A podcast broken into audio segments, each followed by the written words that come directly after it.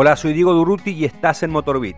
Todas las semanas te traigo historias del automovilismo y la industria automotriz, entrevistas e informes especiales. Me puedes escuchar en Spotify, Apple Podcast, Google Podcast y en las principales plataformas digitales. Hoy, el piloto nazi que ganó en suelo estadounidense.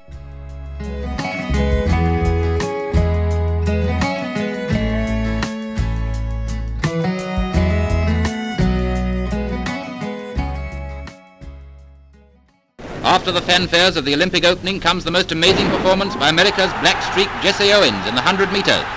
The world's most superb runner makes the others look as if they're walking, as he wins the final and equals the world's record time. This and his later victory in the long jump may well be the athletic performances of the century. En los Juegos Olímpicos de Berlín de 1936, el atleta estadounidense Jesse Owens se metió en la historia del deporte al ganar cuatro medallas de oro en las pruebas de 100 metros, 200 metros, salto en largo y la carrera de relevos 4 por 100 metros. Con esos triunfos, el joven moreno de 23 años dejó en claro que la raza aria no era superior como quería hacerle creer al mundo Adolf Hitler, líder y canciller imperial de Alemania. No había pasado un año de esa hazaña cuando Estados Unidos se preparaba para uno de sus grandes eventos deportivos, la Copa Vanderbilt, carrera internacional creada por el acaudalado William Kissam Vanderbilt II en 1904. Vanderbilt, que había disputado varias competencias en Europa, se había inspirado en Gordon Bennett, el dueño del New York Herald estadounidense y de la International Herald Tribune parisino, quien había creado la Copa Gordon Bennett de carreras de autos cuatro años antes. A diferencia de la iniciativa de Bennett, que tuvo continuidad hasta 1906, el evento patrocinado por Vanderbilt se mantuvo en el tiempo y logró su objetivo de promover el deporte y la industria automotriz en Estados Unidos a partir de la participación de reconocidos pilotos y equipos a los dos lados del Atlántico. Su escenario fue cambiado año tras año. Las tres primeras ediciones se realizaron en territorio neoyorquino, primero atravesando el condado de Nassau y luego sobre la Long Island Motor Parkway, la primera carretera para uso de automóviles. También pasó por los estados de Georgia, Wisconsin y California.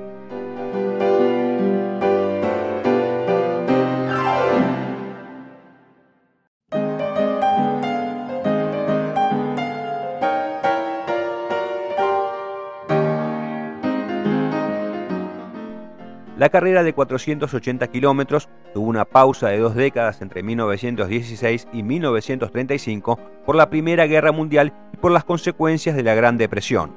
La nueva etapa tuvo como mecenas al sobrino de Vanderbilt II, George Washington Vanderbilt III, mientras que el lugar elegido para esta singular carrera fue el Roosevelt Raceway, un circuito creado a las afueras de Long Island. El 12 de octubre de 1936, la Copa Vanderbilt inició un renovado capítulo en una pista muy trabada y repleta de pozos, que desató la crítica del medio centenar de participantes. El gran Tasio Nuvolari, con un Alfa Romeo 12C36 de la escudería Ferrari, se quedó con la victoria.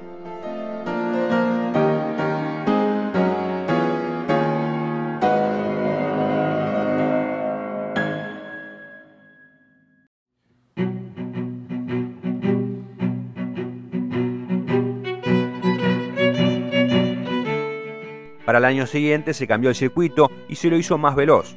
Por pedido de los competidores europeos, también se modificó la fecha. De octubre se adelantó a julio para evitarles contratiempos con los viajes de ida y vuelta en barco. Como coincidió con el Gran Premio de Bélgica, muchos equipos se desdoblaron y presentaron máquinas en ambas pruebas. Entre las escuderías europeas que aceptaron el desafío estuvieron nuevamente Ferrari por Italia y Auto Unión y Mercedes por Alemania. La otra veintena de teams participantes eran estadounidenses, aunque algunos utilizaban vehículos italianos de Alfa Romeo y Maserati.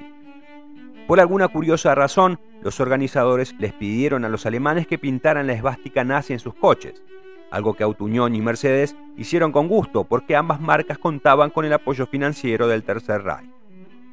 El lunes 5 de julio de 1937, más de 80.000 personas vieron una auténtica exhibición de los haces germanos Bernd Rosenmeyer sobre un auto Unión tipo C y Rudolf Carachola con un Mercedes W125. Ambos lucharon intensamente por la victoria, alternándose la punta en varias oportunidades. Cuando promediaba la carrera se sumó a la disputa el inglés Richard Seaman, muy admirado por Hitler y que corría para Mercedes. El británico lideró durante cinco vueltas, pero no pudo contener a Rosemeyer, que tomó el mando en el giro 47 y recibió primero la bandera de cuadro. Fue doblete de los constructores germanos, ya que segundo terminó Seaman, que llegó a 50 segundos del ganador. El podio lo completó el estadounidense Rex Mice con un Alfa Romeo del equipo Bowie Fast. Al llegar a su país, Rosemeyer fue recibido como un héroe. El Führer lo condecoró y lo ascendió a capitán de la SS. La Alemania nazi había tenido su revancha.